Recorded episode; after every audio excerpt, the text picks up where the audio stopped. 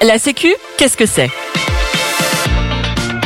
Découvrez Parlons peu, parlons Sécu, le podcast de l'École nationale supérieure de sécurité sociale qui vous éclaire sur l'histoire, l'actualité et l'avenir de la protection sociale.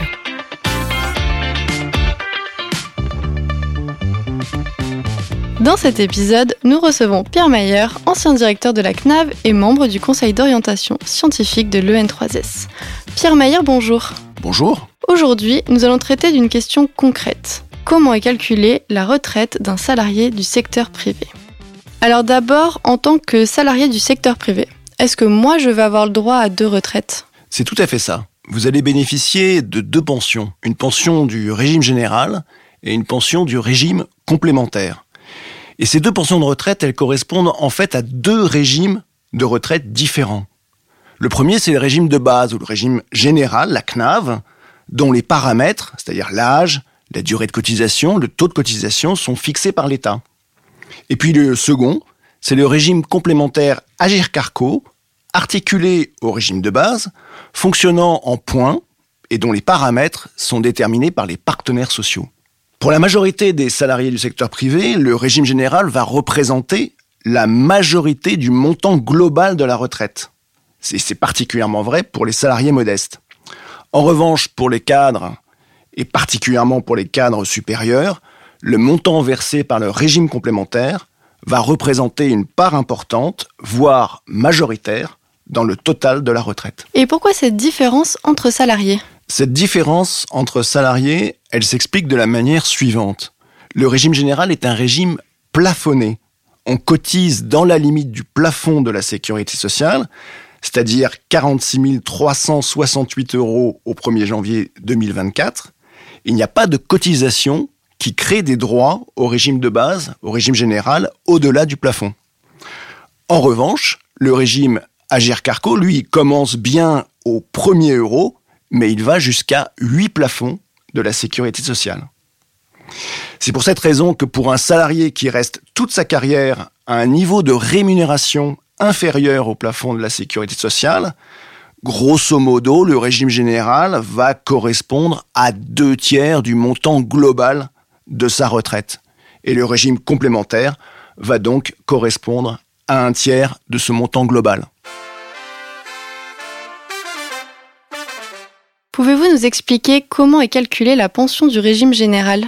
Alors on va prendre l'exemple d'un salarié qui a 64 ans et qui a tous ses trimestres.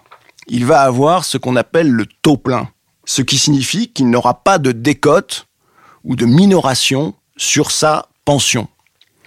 Vous pouvez bien sûr choisir de partir avec une décote à partir de l'âge de 64 ans si vous n'avez pas tous vos trimestres. Cette décote, donc, c'est une minoration, c'est un malus qui va diminuer de manière permanente le montant de la pension. Le calcul lui-même s'effectue de la manière suivante. On va prendre, en fait, la moyenne de vos 25 meilleures années.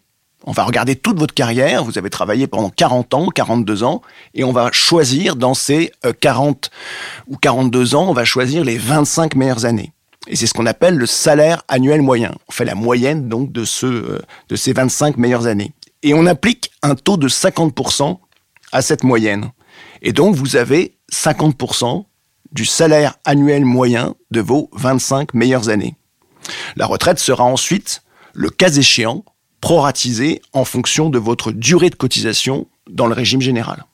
Et la pension du régime euh, complémentaire? Là aussi, première étape, il faut d'abord vérifier quelles sont les conditions par rapport au taux plein. Si vous n'avez pas le taux plein au régime général, vous allez avoir également un abattement sur votre pension du régime complémentaire. C'est pour ça que le régime complémentaire est articulé au régime général. Et sinon, sur le calcul, on fait la somme de tous les points accumulés sur toute la carrière. Cette fois-ci, il n'y a pas de distinction entre les 25 meilleures années et euh, l'ensemble de la carrière. Il n'y a aucun point qui ne sert à rien. Et on applique la valeur de service du point, qui est déterminée par les partenaires sociaux. On a alors le montant de la retraite annuelle qui est versé chaque premier jour du mois. Mais alors, selon vous, cette distinction entre le régime général et le régime complémentaire a-t-elle encore un sens? Alors, on va pas se raconter l'histoire. Si on partait euh, d'une feuille blanche, si on construisait demain notre régime de retraite, on ne construirait pas ce régime en deux étages qui a un côté quelque peu baroque.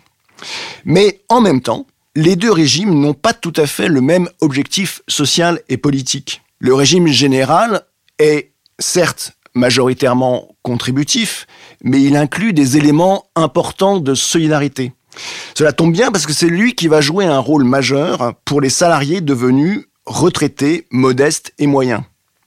C'est ce qui va permettre la revalorisation des petites pensions de retraite avec ce qu'on appelle le minimum contributif, qui est un véritable booster de retraite.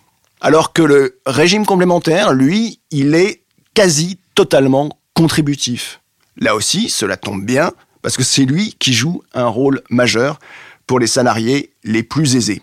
J'ajoute pour être complet qu'il existe un étage supplémentaire qui est l'étage de retraite par capitalisation, qui va concerner de plus en plus de Français.